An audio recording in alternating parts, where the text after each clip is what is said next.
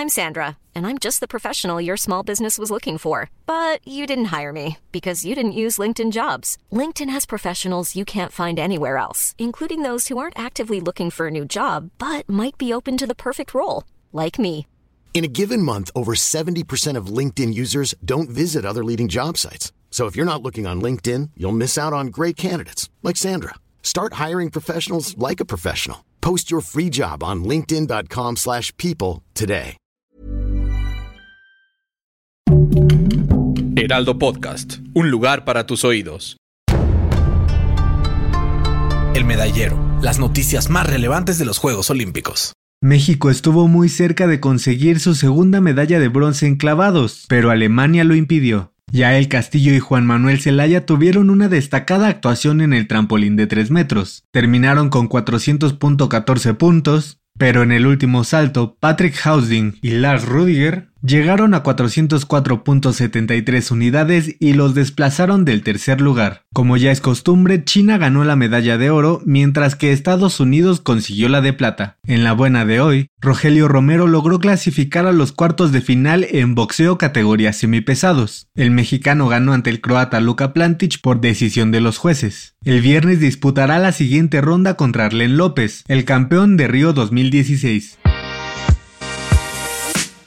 sorprendió que Luis el Abuelo Álvarez perdiera 3 a 7 ante Takaharu Furakawa en los 32 avos de final en tiro con arco individual. El abuelo quedó eliminado de la justa. Ahora tendrá que darle la vuelta a la página lo más pronto posible y prepararse para buscar la clasificación a los Juegos Olímpicos de París 2024. Alejandra Valencia y Ana Paula Vázquez mantienen la esperanza. Ambas disputarán su boleto en la final clasificatoria para poder aspirar a una medalla en la categoría individual.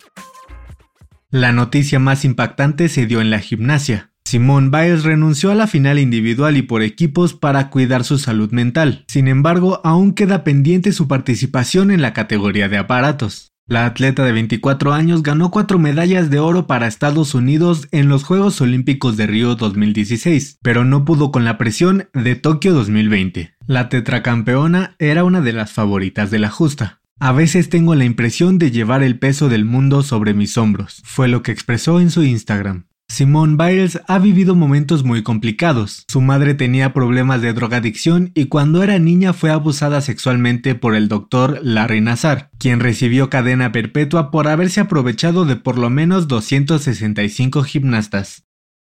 La gran alegría del día llegó gracias a la selección mexicana de fútbol. El Tri Sub-23 pasó a la siguiente ronda tras vencer 3 por 0 a Sudáfrica en el tercer partido de la fase de grupos. Goles de Alexis Vega, Luis Romo y Henry Martin bastaron para que el equipo mexicano avanzara como segundo lugar de grupo. Ahora el rival a vencer será Corea del Sur, selección que no será nada fácil, pues ya demostró lo que puede hacer en su último partido al golear 6 por 0 a Honduras. Habrá que madrugar nuevamente. El próximo sábado 31 de julio a las 6 de la mañana, el equipo de Jaime Lozano buscará su lugar en las semifinales. La esperanza de igualar la medalla de Londres 2012 sigue intacta. El dato curioso de hoy es sobre una de las grandes potencias del deporte. China es el cuarto país que más medallas ha ganado en los Juegos Olímpicos de verano. En esta justa deportiva ya suman 11 de oro, 5 de plata y 8 de bronce, liderando el medallero actual con 24 condecoraciones. Antes de Tokio 2020 contaban con 543 preseas, pero lo que muy pocos saben es que no ganó ninguna medalla en los Juegos de Helsinki 1952 y que sus primeras preseas las consiguió hasta Los Ángeles 1984. El país asiático es potencia en disciplinas como clavados, levantamiento de pesas y gimnasia.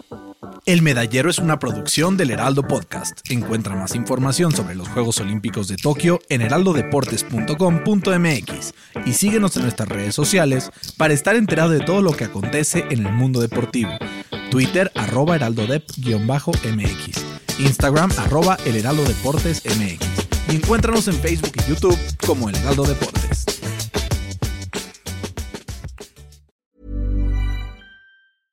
Hey, it's Paige DeSorbo from Giggly Squad. High quality fashion without the price tag. Say hello to Quince. I'm snagging high-end essentials like cozy cashmere sweaters, sleek leather jackets, fine jewelry, and so much more. With Quince being 50 to 80% less than similar brands.